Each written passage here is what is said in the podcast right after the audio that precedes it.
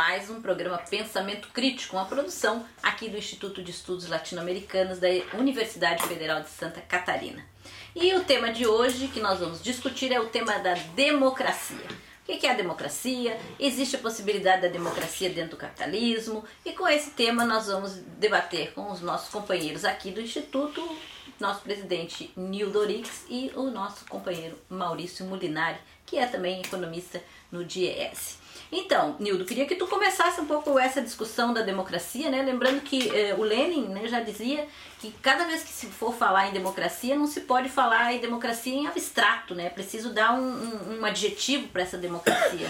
Como é que tu observas esse debate hoje, visto que nós temos visto na esquerda brasileira e latino-americana, principalmente, essa grita né, pela democracia, como se a democracia fosse é, alguma coisa que estivesse para além é, da estrutura do capital? Bem, Elaine, é, você introduz o Lenin, né? Ele também dizia que o sistema democrático mais perfeito é um sistema perfeito de dominação. E a reflexão sobre a democracia em abstrato, ela é naturalmente funcional às classes dominantes, porque a tradição liberal latino-americana, a tradição liberal de direita e a tradição liberal de esquerda, ambas dominam entre nós, elas precisamente seguem aquela pista de um historiador mexicano, Henrique Krause, quem era ah, o secretário de redação da revista Vuelta, cuja figura mais proeminente era o escritor Otávio Paz. E eles embarcaram, sobretudo após 1989, quando o progressismo latino-americano e a esquerda latino-americana, eh, recusando o recado de Benedetti, é, adotou a ressaca do, da queda do Muro de Berlim como se fosse de fato o fim da história e a hegemonia completa dessa democracia sem adjetivos. E contra ele, o meu amigo, mestre, camarada Agostinho Coelho, que era versado na América Latina, na história da América Latina, afirmou que a democracia sem adjetivos era impossível e, portanto, a democracia tinha que ser adjetivada. E ele adjetivou contra a maré liberal de direita e de esquerda, por esse clamor que você bem localizou sobre ah, vamos defender a democracia como estamos no Brasil agora. Ele disse que a democracia era uma democracia restringida. Por quê? Porque a democracia é uma realidade histórica a ser conquistada pelos trabalhadores.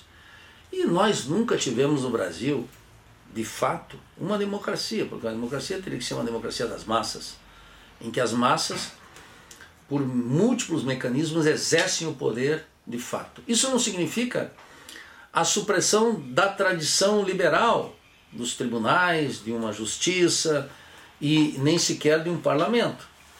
Foi precisamente um sujeito é, chamado Hugo Chaves Frias que superou essa democracia restringida num terreno concreto da América Latina inaugurou aquilo que ele chamou uma democracia participativa e protagônica, que conciliava as formas parlamentares tradicionais com a consulta direta ao povo. Então os plebiscitos se tornaram a norma na Venezuela.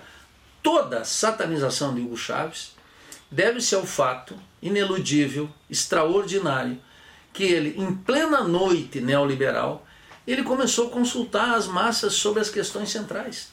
Veja, quando a Grécia fez um plebiscito, se aplicava ou não um plano de ajuste, o povo disse não queremos, por ampla maioria.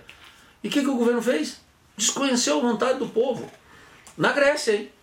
Não era o centro. o berço da democracia. A ágora da democrática, etc.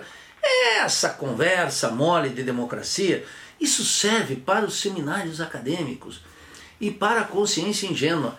Mas nós, na esquerda latino-americana, no pensamento crítico, não saímos em defesa da democracia em abstrato, e menos ainda dessa democracia que sofremos, porque nós somos vítimas dela. Então, esse recado histórico, esse recado teórico do Lenin, essa recordação muito per perspicaz de Agostinho Cueva e essa atualização histórica de uma democracia de massa e participativa, protagônica, em que as massas decidiam sobre a moeda, sobre o Banco Central, sobre o regime de propriedade, pelo voto.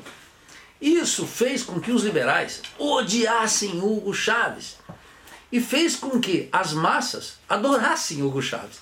Esse é o grande tema, portanto, que nós temos a elucidar. Mais ainda, para concluir, no momento histórico em que a direita ataca a democracia precisamente pela sua imperfeição e a esquerda liberal, tonta, perdida, sem rumo, passa a defender as instituições que oprimem o povo. Quem vai vencer? A direita vai vencer. É, e é interessante lembrar também né, que além da experiência da Venezuela com a sua democracia participativa e protagônica, é, nós temos a experiência de Cuba, né, que também é uma experiência democrática e democrática radical, né, porque eles têm todo um trabalho que se capilar nas comunidades, nos bairros, nas ruas e que é visto pela, pelo mundo ocidental é, burguês, capitalista, como ditadura, né? Como é que a gente poderia explicar isso aí para Maurício para as pessoas? Bom, primeiro que o modelo cubano é um modelo altamente democrático, né? Eleições sem financiamento, nas, nas comunidades, cada bairro faz, elege os seus representantes. O Câmara... Partido Comunista não indica nenhum Exatamente, candidato. Não, não é necessário ser membro do Partido Comunista para concorrer ao processo eleitoral. E o principal, se você, se o sujeito se elege, ele mantém, a, ele não abandona o seu trabalho. Então, se ele é cabeleireiro, ele continua sendo cabeleireiro e no tempo extra, né? Porque é uma sociedade onde o trabalho não consome a vida de toda a população como é agora. Assistam o novo filme do Ken Loach, né? O trabalhista inglês para vocês verem o que é o mundo do trabalho no capitalismo. E aquilo ali é, é a democracia capitalista parlamentar. Não há democracia nenhuma, simplesmente a submissão ao capital, né? a ditadura do capital. Então o modelo cubano é exemplar da constituição de um Só que vamos também ter clareza que antes do modelo democrático parlamentar, parlamentar entre aspas aqui, mas modelo representativo cubano também teve um processo de onde a revolução e, o, e, e, a consolidação do povo em armas, que é fundamental, que foi isso que faz uma revolução. Povo em armas, onde Fidel Castro, Che Guevara, Camilo Cienfuegos tomam de assalto o poder, conquistam o poder através da, de uma dualidade de poderes, onde se constrói um exército guerrilheiro rebelde, né? ali se constitui o primeiro ato democrático, que é aquilo que o Lenin dizia né? também, que é a certeza da democracia é um fuzil nas costas de cada operário. E ali está a base, inclusive, das democracias modernas, que foi quando a burguesia precisou armar exércitos populares para derrubar a monarquia. Por isso que há, e é isso que o Brasil nunca passou.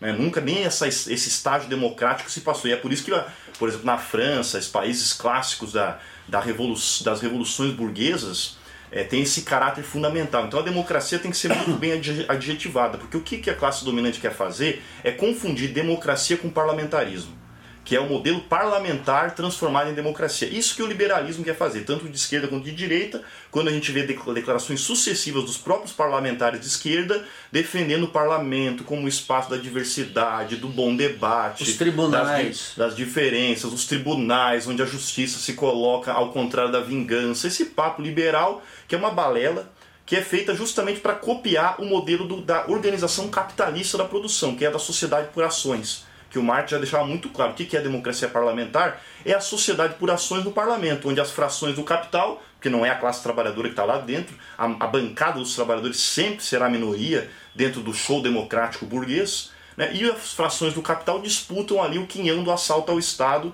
nesse modelo. E é um modelo que está em crise, profunda crise profunda crise. Esse modelo de democracia parlamentar esteve em crise na primeira, no seu primeiro, na sua primeira etapa histórica, que é final do século XIX, início do século XX, teve como resolução de um lado as revoluções proletárias e de outro lado o próprio ascensão do fascismo, né, a contra-revolução, e novamente esse modelo está em profunda crise. Profunda crise. Por quê?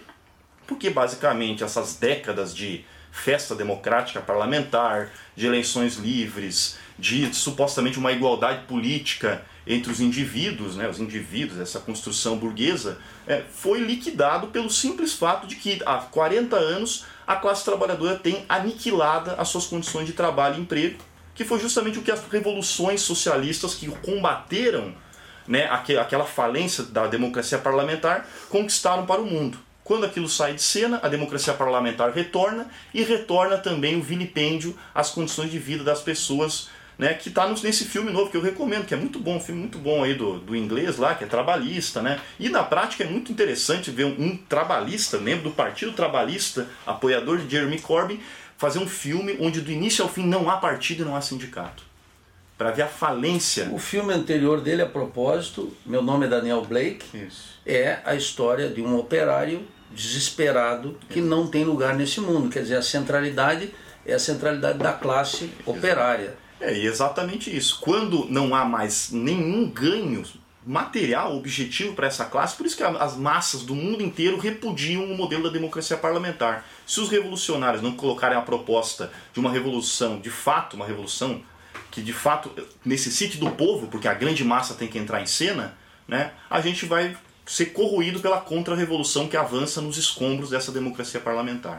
É, e é interessante de ver essa, é, essa, esse sumiço dos sindicatos, das lutas coletivas né, nesse mundo atual, né? Que é justamente aí onde está a força dos trabalhadores juntos, né, unidos, podendo realmente virar um pouco essa história. E é por isso que isso aí desaparece também é, da própria simbologia né, que vem através da indústria cultural. Bom, a gente já volta pro próximo bloco, tá bom?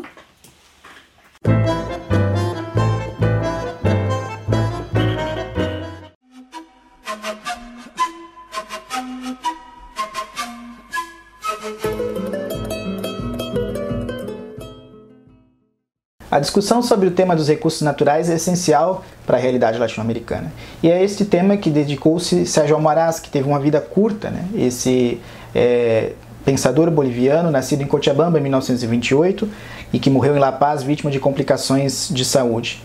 Ele que estudou na Faculdade de Ciências Jurídicas e Sociais da Universidade Maior de San Andrés e foi militante também do Partido Comunista da Bolívia até 1954. Sérgio Almaraz dedicou duas de suas obras ao tema dos recursos naturais, sendo ela o petróleo em Bolívia e El Poder e la Caída. Essa primeira discutindo o tema do petróleo e é uma das referências na discussão sobre o petróleo, tanto na América Latina quanto no caso boliviano. A segunda, El Poder e la Caída, discute o tema do estanho, o estanho que era uma das principais riquezas da Bolívia no começo do século XX. A Bolívia que tinha inclusive Simão Patim, um dos maiores milionários do mundo, que tinha uma riqueza inclusive maior do que a do Estado boliviano. Além dessas duas obras dedicadas ao tema dos recursos naturais, Sérgio Almaraz tem uma terceira, que foi publicada apenas após a sua morte, chamada Requiem para uma República. Sérgio Almaraz vai discutir o tema da Revolução Boliviana de 1952. Após sair do Partido Comunista da Bolívia em 54, ele se aproxima do MNR, o Movimento Nacional Revolucionário, mas sempre com críticas aos caminhos que vão tomando a Revolução Boliviana. Neste livro, ele faz uma crítica ao processo revolucionário boliviano, mostrando as concessões que foram realizadas ao imperialismo eh, estadunidense e os descaminhos do processo revolucionário. Sérgio Almaraz, um autor essencial para discutir a Bolívia e os recursos naturais na América Latina.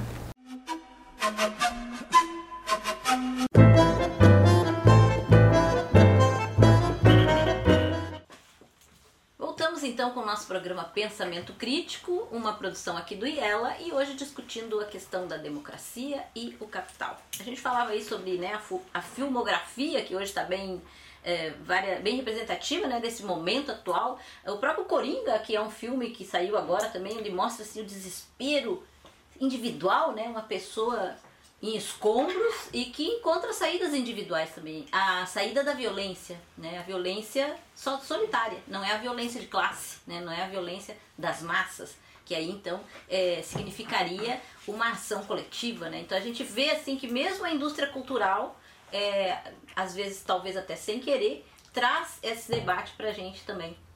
Né, Nildo? Como é que a gente poderia analisar também essa, essa conversa aí dos Estados Unidos, principalmente, né, que é o império hoje, que tem feito todas as suas lutas em nome da democracia, né? E que para o senso comum, a democracia parece ser uma coisa boa, tanto é que eles vão, invadem países, destroem tudo em nome eh, da democracia. Pois é, essa, você coloca uma, novamente uma questão central. Né? É possível na América Latina democracia com dominação imperialista? Não. Tampouco é possível democracia com um clamor por soberania abstrato. Então, concretamente, no terreno da economia, não é possível o controle da riqueza nacional com as multinacionais, não é possível a democratização da vida cultural, política, econômica com a propriedade privada e com os monopólios. Não é possível a democratização da vida política e dos processos eleitorais sem cultura e sem tempo livre. Na última eleição guatemalteca, que Jamatei ganhou, um, um proto-fascista, votaram apenas 42% do povo. O povo tem uma desconsideração olímpica por esse sistema. Isso não é uma advertência nova. Em 1923, se não estou equivocado, Carl Schmitt publicou A Crise da Democracia Parlamentar. Esse pessoalzinho que anda por aí não gosta, ai, Carl Schmitt, um teórico nazi. Ele estava profundamente tocado pela crise da democracia parlamentar, que é secular, que foi a emergência da Revolução Russa. Esse é um livro que eu recomendo para liberais de esquerda, marxistas, a leitura, porque a direita lê. E, e esse livro mostra muito claramente que a crise da democracia chegou de maneira definitiva no terreno concreto do mundo e da América Latina. Agora, a legitimação dos impérios sempre foi em favor da civilização, né, uma batalha pela civilização, e em favor da democracia em abstrato. Qual é a possibilidade da democracia no Panamá após a invasão de George Bush pai? Qual é a possibilidade da democracia no Haiti depois da destituição de Jean-Bertrand Aristide pelo governo de William Clinton? Qual é a possibilidade de democracia na América Latina com Bernie Sanders? Ele acabou de declarar muito claramente que Cuba é uma ditadura, que a Venezuela é conduzida por um ditador. Veja, o imperialismo, a dominação imperialista em escala global, ela pode permitir a tolerância, aquela que Marcuse chamou de uma tolerância repressiva, típica da sociedade capitalista, no mundo dos costumes. Então, lá na eleição estadunidense, o que, que a gente está vendo? Mesmo Bernie Sanders, que é um sujeito do establishment, lá do Partido Democrata, o que, que ele denuncia? Ele denuncia na campanha dos demais democratas os super PACs, que é a grana dos monopólios. E ele só admite contribuições individuais. Mas ele é minoria, perdeu na última e o establishment já está se mobilizando agora com Joe Biden para detoná-lo. Percebe? E qual é o discurso que ele. Ele discute o problema das causas, dos LGBTs, dos afros, dos negros, do, dos latinos, a saúde universal. Um programa mais ou menos da tradição do trabalhismo Sim, inglês e, e do, do social-democracia. Agora, o imperialismo jamais poderá tolerar em nenhuma parte do mundo, e menos ainda na América Latina, que um país se levante, que um país se subordine. Não foi assim com Haiti em 1804, com a França, né? A França. A França revolucionária. Revolucionária, que tanto encanta esse liberalismo de esquerda. Ah, afogou o Haiti em mil anos de solidão, cem anos de solidão. Todos os traumas do Haiti tem as marcas da civilização francesa e da Assembleia Francesa, já sob controle de Napoleão, obviamente, da contra-revolução. E a mesma coisa nós podemos pensar o caso histórico de Cuba, 59, submetido a um bloqueio completo. Se não tivéssemos o bloqueio, o regime cubano teria graus de liberdade muito maiores, mas isso é impensável nas condições atuais. E não tolerará tampouco o imperialismo a emergência da Revolução Brasileira, sem transformar isso aqui num banho de sangue em favor do que? Dos interesses imperialistas e dos interesses nacionais estadunidenses. Então esse é um drama.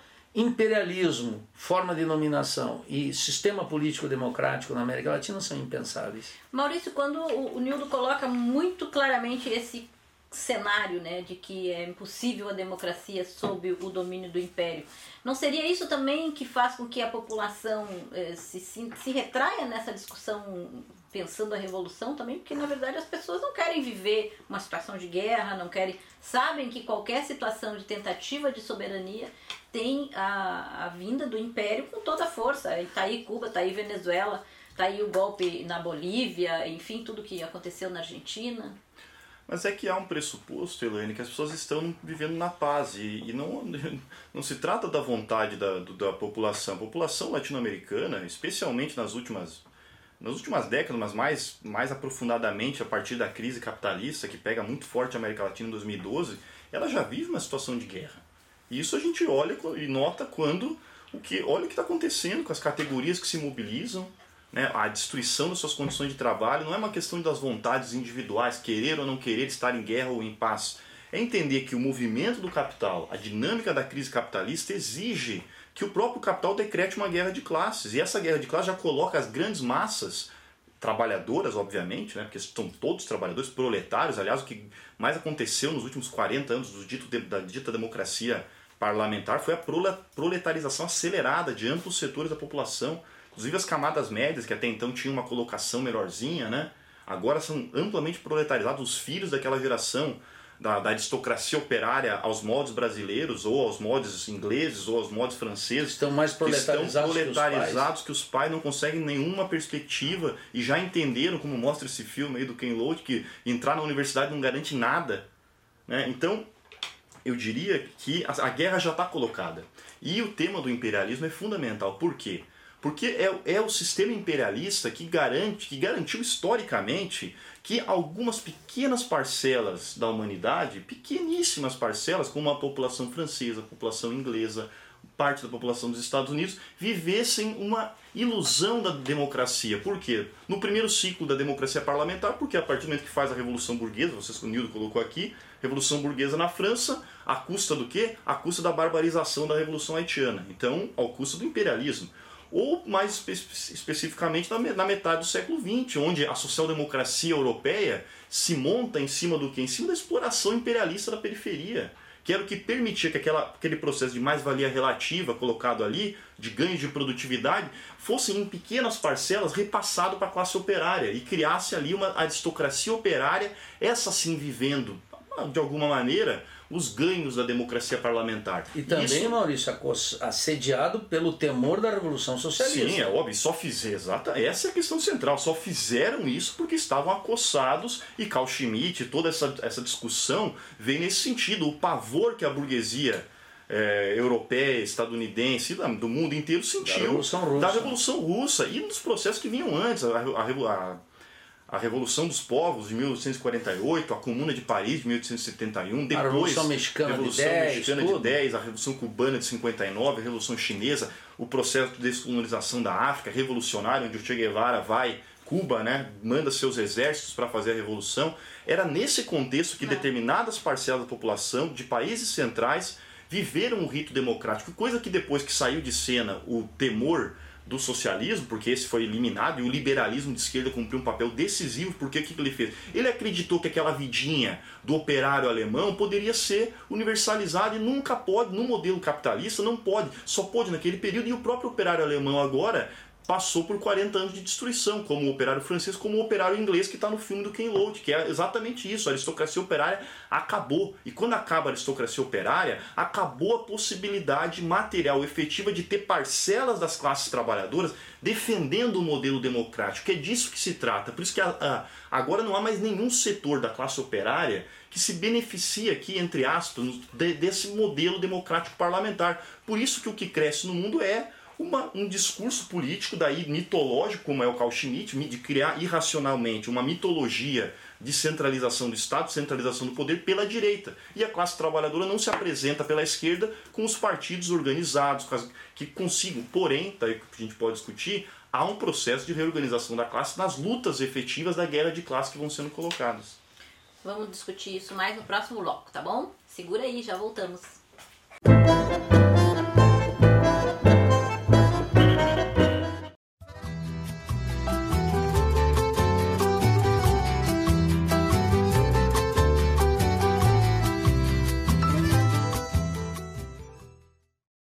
Francisco Solano Lopes era um nacionalista e levou o Paraguai a uma situação singular na América do Sul, sendo um país soberano, cientificamente atualizado, rico e independente.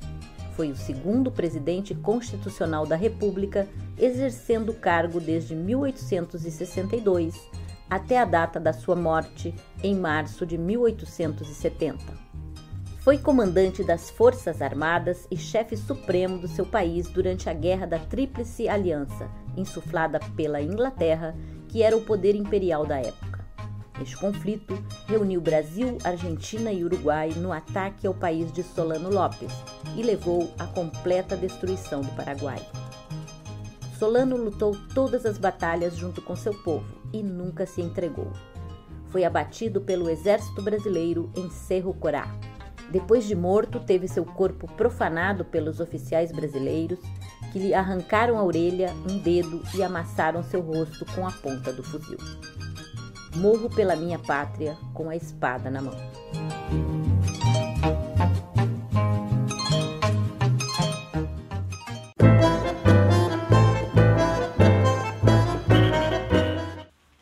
Voltamos com o nosso programa Pensamento Crítico, uma produção aqui do Instituto de Estudos Latino-Americanos e hoje discutindo a questão da democracia.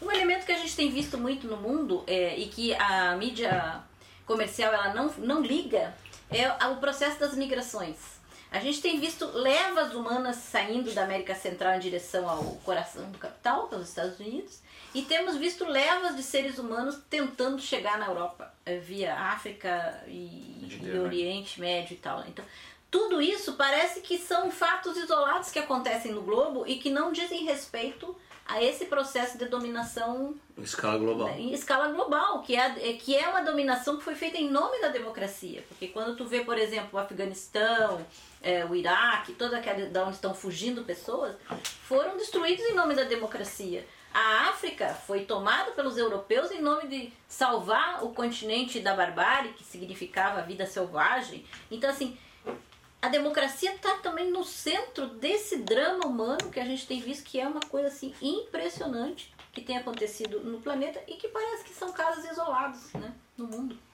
Bem, Elaine, o sistema capitalista ele funciona com liberdade total para o capital e controle da força de trabalho. Onde? Nas nações. Tem um pessoal bobado que acha que as nações acabaram.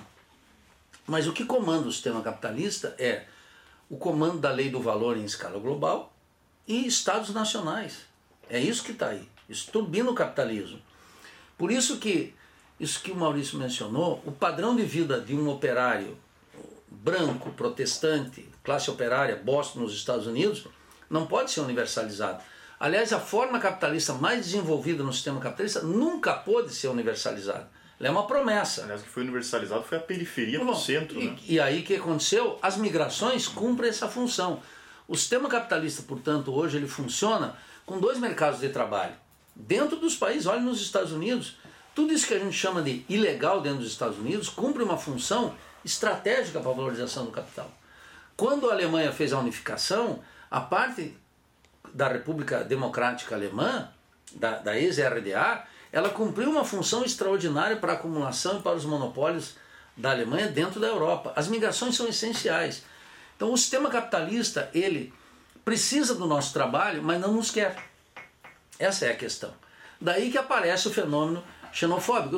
O fenômeno xenofóbico, ele é captado por um liberalismo de esquerda como se nós pudéssemos, através de um humanismo abstrato, atender as vítimas, acolher as pessoas. Essa bobajada de quinta categoria essa psicologia muito rasa que dominou conta da análise dos processos sociais, não entendendo que, como você bem mencionou, a, a, a, a ação imperialista no Oriente Médio levou levas, é um milhões de pessoas a fugirem do inferno criado pelas pessoas, pelas potências imperialistas, contra os supostos ditadores árabes que têm que sair do inferno buscando o quê? A promessa do paraíso, que é negada. Então, quando os, os, os, os cubanos, quando Fidel, por exemplo, abriu as portas no famoso é, caso de Mariel, Clinton o que, que fez? Colocou a guarda costeira para levar os cubanos que fugiam de Cuba para Guantánamo ou para o Haiti. Não para chegar normalmente nas praias de Miami, quando os Estados Unidos violavam os acordos internacionais que exigiam que os Estados Unidos dessem 20 mil vistos por ano aos cubanos. Eles restringem isso pressionando para fazer a propaganda anticomunista.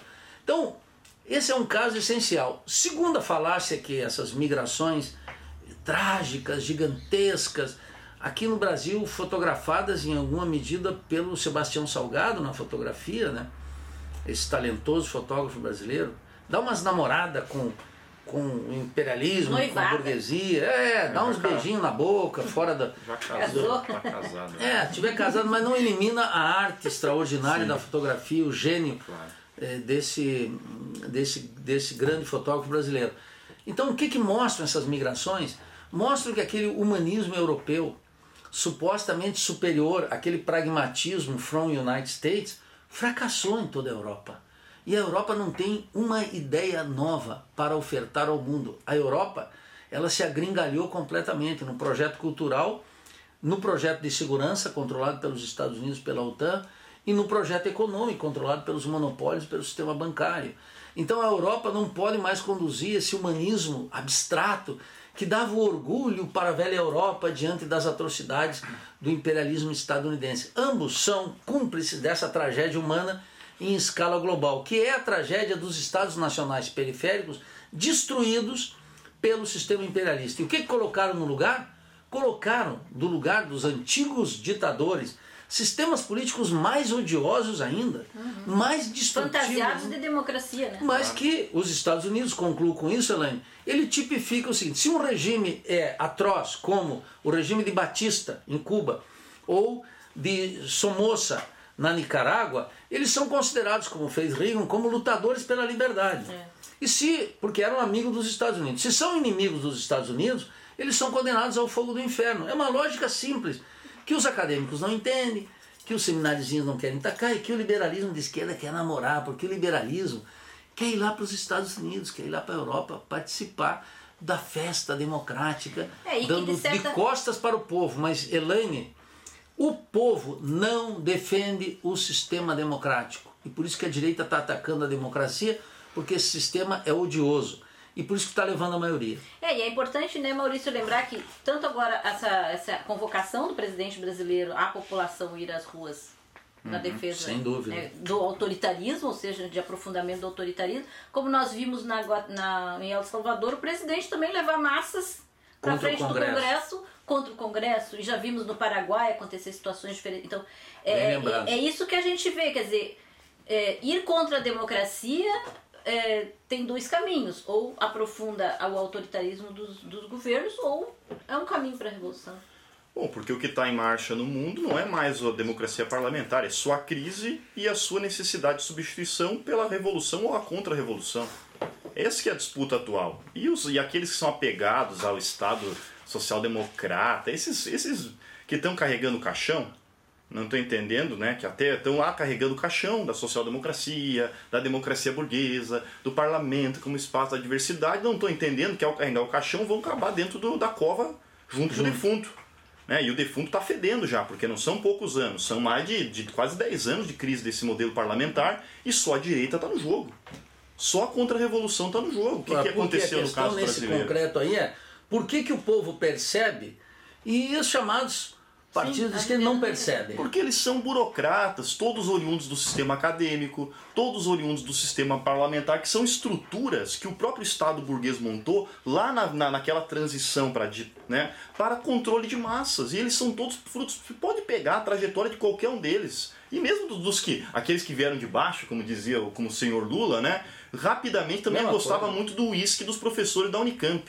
É né, que tomavam um whiskyzinho lá com todos aqueles professores da burocracia universitária. Então eles adoram isso e, não, e, vão, vão, e vão carregar o defunto, esse é o problema. E a direita está jogando. O que, que o Bolsonaro está fazendo? Nos escombros da democracia parlamentar, que não é só o parlamento, mas é toda a institucionalidade parlamentar, né, o judiciário, o sistema par político partidário, tudo isso, né, a, a, a, Rede Globo, que é uma grande interessada no sistema parlamentar, porque no sistema parlamentar ela tem uma cota parte grandiosa, né, como uma empresa acionista que é, tem uma cota parte do parlamento grandiosa, então não tem interesse em romper com isso. Quem está está entendendo essa crise e o fato do, do sistema parlamentar não dar nenhuma saída para as grandes maiorias. É a direita. É a direita, é o Bolsonaro que acusa o parlamento. E consegue fazer um negócio esdrúxulo, que só consegue fazer porque não tem uma esquerda revolucionária no Brasil, porque só tem uma esquerda liberal, hegemonizada por Lula, hegemonizada por Freixo, hegemonizada por essa coisa por horrorosa. Ciro. Por Ciro, que é outro republicano que tem coragem, apachou, o irmão só leva um tiro no peito, que já é a demonstração de que a massa da população já está chegando no nível de dar um tiro num senador. Olha o que, que é a, a, a, guerra de classe brasileira e as pessoas não conseguem. É, olha que ato simbólico do ponto de vista. Isso sim simbólico, não esse ima, imaginário. É, a paixão romântico, pós-moderno, neo-idealista. é um policiais militares amotinados ou em greve, isso aí não, não é, não é para mim o, o, o, essencial, dão um tiro em um senador da República. É o símbolo da, da mais um símbolo evidente da morte do sistema parlamentar. E vai lá Ciro Gomes na live uma retórica muito radical. agressiva, radical, chamando Bolsonaro de corrupto, que é típico do parlamento, que o parlamento permite o teatro, é um telequete, como diz alguns amigos aí, né? É um, te, é um teatro completo, onde é ah, possível acusar, Nildo, você não sei o quê, você é corrupto, essa coisa asquerosa e não muda nada. O que, que ele fez foi isso, um telequete para o quê? Para enganar jovens dessa juventude que está desesperada e que pode ver naquele ato, que daí sim um ato de de força, porque é disso que se trata também. Na crise da democracia parlamentar tem que acabar com a ilusão. Quem tem As força pessoas, manda. Quem tem força manda. As pessoas não querem o caos da anarquia da produção. As pessoas querem alguma coisa que ordene suas vidas, a massa da população, aquela que não está no cotidiano fazendo política, aquela que vive o drama. Né? É, ah, aquela coisa, ah, eles todos são políticos. Tudo bem, todos são políticos, mas tem os dirigentes políticos e a grande massa. Né? E nesse, nesse momento, se a esquerda não se colocar como uma força que também denuncia o sistema e denuncia é, o principal, que é o caráter da grande burguesia que domina esse sistema. Né? O Bolsonaro se sente à vontade diante dessa esquerda impotente que está carregando o defunto, né? se sente à vontade para, como o representante do sistema parlamentar, o representante da ordem, o representante dos grandes empresários, ele impõe a pauta, usa o parlamento, olha o que é a destruição da Previdência, e se sente à vontade de continuar acusando e convocando as massas contra o parlamento. A, a esquerda liberal está pavimentando o caminho para a contra-revolução. Irresponsáveis são eles. A esquerda liberal é irresponsável, é completamente irresponsável diante do cenário que a gente vive onde a contra-revolução avança. Muito bem, a gente já termina esse bloco e já voltamos com o nosso último bloco do programa. Fica aí.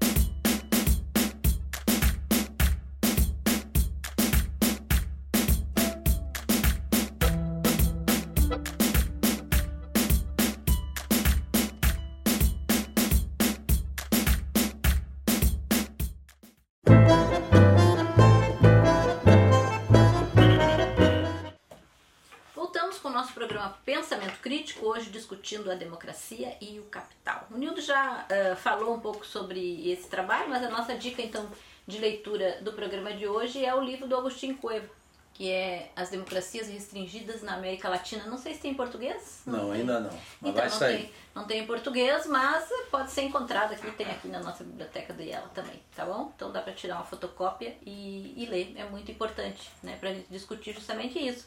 É, existe uma diferença entre a democracia é na Europa, a democracia nos Estados Unidos e a democracia na periferia, Maurício? Não, obviamente existe, porque existe uma diferença entre a forma como se extrai mais valor e a forma como as classes sociais se organizam. E como a gente colocou já em algum, alguns momentos, é exatamente disso que se trata, né?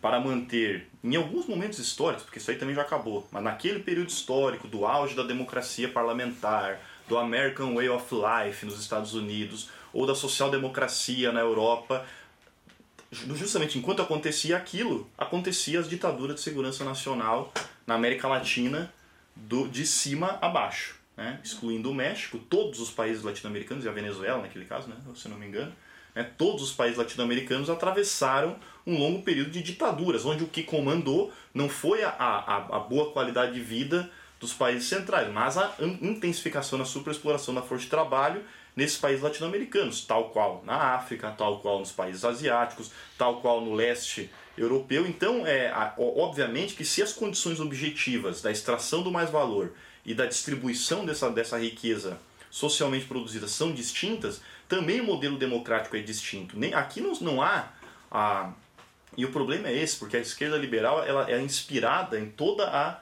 formulação europeia e estadunidense sobre a democracia. Ela não tem a formulação própria como Agostinho Coelho. Uhum. Né? É, via de regra, são importadores das teorias que são produzidas lá em uma realidade social que é específica de lá. Uhum. E aqui no Brasil, mesmo nos períodos democráticos, né, ditos democráticos, que nem democracia, vamos ser lá o, velho, o grande sujeito que acabou com essa falácia foi Karl Marx, que dizia que o princípio liberal das revoluções burguesas eram supostamente igualdade, é liberdade, igualdade e fraternidade. O Marx já dizia, não. igualdade, porque juridicamente eu sou proprietário da minha força de trabalho e o capitalista é proprietário dos meios de produção, então temos uma igualdade jurídica no, na questão do valor, né? E liberdade. Liberdade porque, porque sou livre, não estou mais sujeito à, à, à dominação extraeconômica Feudal. feudal ou escravagista, né? E fraternidade, o Marx dizia uma banana para fraternidade, porque o que existia era Bentham, ou seja, liberalismo. Né? Não tinha nenhuma fraternidade, eram os indivíduos, cada um atrás do seu interesse, a guerra de todos contra todos. E só essa guerra de todos contra todos, que é a, a origem do modelo liberal democrático parlamentar, onde o que é o fundamental é cada um com o seu votinho e não o modelo eleito e não o modelo de escolha E das nos lideranças. Estados Unidos nem isso, né? Porque lá nos Estados Unidos E tem é uma tem eleição. fraude, nem eleição tem também, que fica aqui, que aliás o Nildo sempre coloca, né? Cada vez mais o processo democrático parlamentar brasileiro se inspira nos Estados Unidos, né? Era europeu, porque obviamente a influência cultural e material europeia, europeia era muito forte até a metade do século XX. A partir dali começa a cada vez mais ser estadunidense. Por quê? Porque a influência material e espiritual, né? Nos velhos termos do Marx, e não essa balela que hoje em dia se coloca. Então há uma diferença elementar e essa democracia burguesa não é possível de ser colocada enquanto não houver de fato a socialização dos meios de produção. E o Engels, lá nos textos preparatórios para o Manifesto Comunista, deixava claro para que serve, porque a gente não está falando aqui também né, de ah, então abdicamos do sistema parlamentar, não somos responsáveis, não somos bocós, né? Que que, mas o Engels E o dizia- rechaço à democracia e o re- esse- burguesa não quer dizer Isso. apreço à ditadura. E esse, exatamente, esse pseudo-anarquismo que não quer saber de nada e só quer saber de si mesmo, que é uma nova forma de individualismo, né? adolescente geralmente. Né? O que, que se coloca? O Engels colocava lá, a única função do regime democrático parlamentar só tem uma função para os revolucionários, para os comunistas, se de fato ele influencia no tempo de trabalho liberando para os trabalhadores tempo livre para que daí sim eles possam fazer política. Porque sem tempo livre, é, o exercício da política não se coloca. E não há socialização política de fato, real, por isso que a, a ideia da cidadania é uma, é uma mentira que foi vendida para os trabalhadores. Não há socialização política se não houver socialização dos meios de produção e do tempo livre. É o tempo livre que nos dá a capacidade de fazer política, capacidade de leitura, capacidade de elevar o nosso grau cultural e aceitar a diferença, porque achar que alguém submetido ao processo de exploração, que mora em uma casa onde tem um cômodo e um banheiro, e, a- e o filho fica, tem uma diarreia porque não tem saneamento básico, achar que daqui desse contexto social, em um banheiro com um filho com diarreia, vai haver uma moral livre, uma moral sem machismo, uma uma moral política. sem racismo, uma consciência política elevada, isso é um neo-idealismo que constrói derrota também. Então eu acho que a gente tem que entender qual é a realidade, por isso que eu digo, entender a especificidade do sistema democrático latino-americano é entender a realidade das condições de vida, porque é muito pior do que a do filme lá do Ken Loach. É só fazer um filme aí sobre as condições de vida nas, na- nas comunidades mais degradadas do ponto de vista material no Brasil, que você vai ver o que, que, que é democracia no Brasil. É, e é legal, né, que a gente tem aí a experiência, por exemplo, do Simão Rodrigues, né, que lá no início do 800, 1800, já dizia que era preciso ensinar os latino-americanos a, a viver o tempo da república, ou seja, ele mesmo já entendia que aqui tinha uma especificidade, que não se podia copiar modelos europeus, que nós precisávamos inventar a nossa própria forma de ser livres, né. Com precisão você recorda o, o mestre, né? Simão Rodrigues, tão desconsiderado aqui no Brasil, né? O mestre Simão Bolívar, tão odiado aqui no Brasil, o bolivarianismo, é um fantasma que percorre as entranhas da sociedade brasileira. O Maurício recordava Marx e Engels no início do século XIX, no final já do século XIX, alertando para o caráter fetichista da democracia. E eles sabiam que o brado da Revolução Francesa, né, liberdade, igualdade e fraternidade, era uma farsa. Isso meteu a crítica, isso a consciência liberal de direita e de esquerda propagou o mito, mas a, a direita percebeu, vamos dar um salto aqui de Marx e Engels para Tobias Barreto. Tobias Barreto é um brasileiro que no século XIX, final do século XIX, teorizando sobre o caráter universal da democracia, dizia claramente que liberdade e igualdade eram incompatíveis. Quer dizer, o filósofo, o escritor Tobias Barreto, que propôs uma sociologia em mangas de camisa, ao contrário dos machadianos que queriam o apreço à academia, Tobias Barreto, que é resgatado pela direita brasileira, por Antônio Paim, pelos filósofos da direita daqui, ele já assinalou muito claramente do bordão republicano, da promessa da república de iguais, liberdade, igualdade e fraternidade, havia, existia uma contradição flagrante. Liberdade e igualdade são incompatíveis. Isso já no século XIX. Então, o Tobias Barreto já matou a charada para a direita brasileira atual. E a esquerda, tendo como herança Marx, ainda fica alimentando ilusões de que nós vamos poder reproduzir aqui na periferia do sistema capitalista, nesse banho de ignorância, de exploração, de violência que domina a cena brasileira, que é meticulosamente pensada como um sistema político de dominação, turbinado pela superexploração da força de trabalho e pelo domínio cultural e pela pobreza do sistema político, que nós vamos produzir aqui fora de época, fora de contexto, o bordão da República Francesa que afundou a comuna em sangue, em violência, e que mostrou que quando a classe operária apareceu, o bordão tinha que ser implacável. Exige democracia de fato. É, quando a democracia aparece de fato, Isso. quando aqueles que são a maioria do povo colocam o seu hálito na história, eles têm que ser reprimidos. Uhum.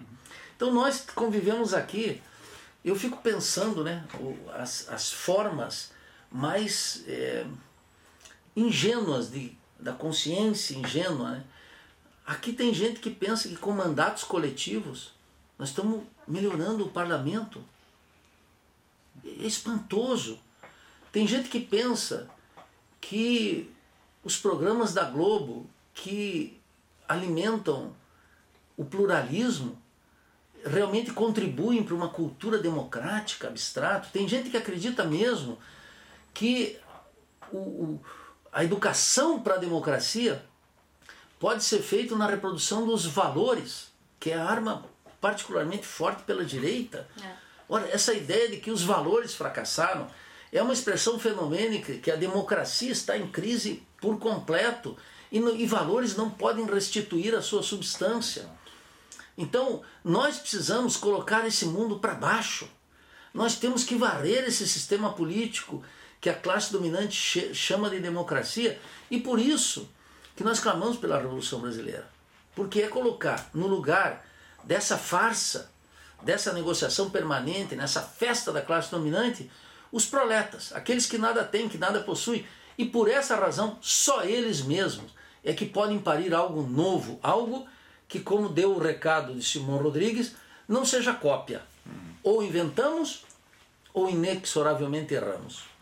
É, e nesse caminho aí, então, já vimos aqui, né? Dois sendeiros, né? Um que leva ao autoritarismo, à violência e à dor, e outro que leva ao mundo do comum, né? Ao fim da propriedade privada, ao fim da ideia de salário, ou seja, uma vida nova, né? Então vamos ver se a gente avança por aí, tá bom? A gente volta, um grande abraço, tchau. Thank you.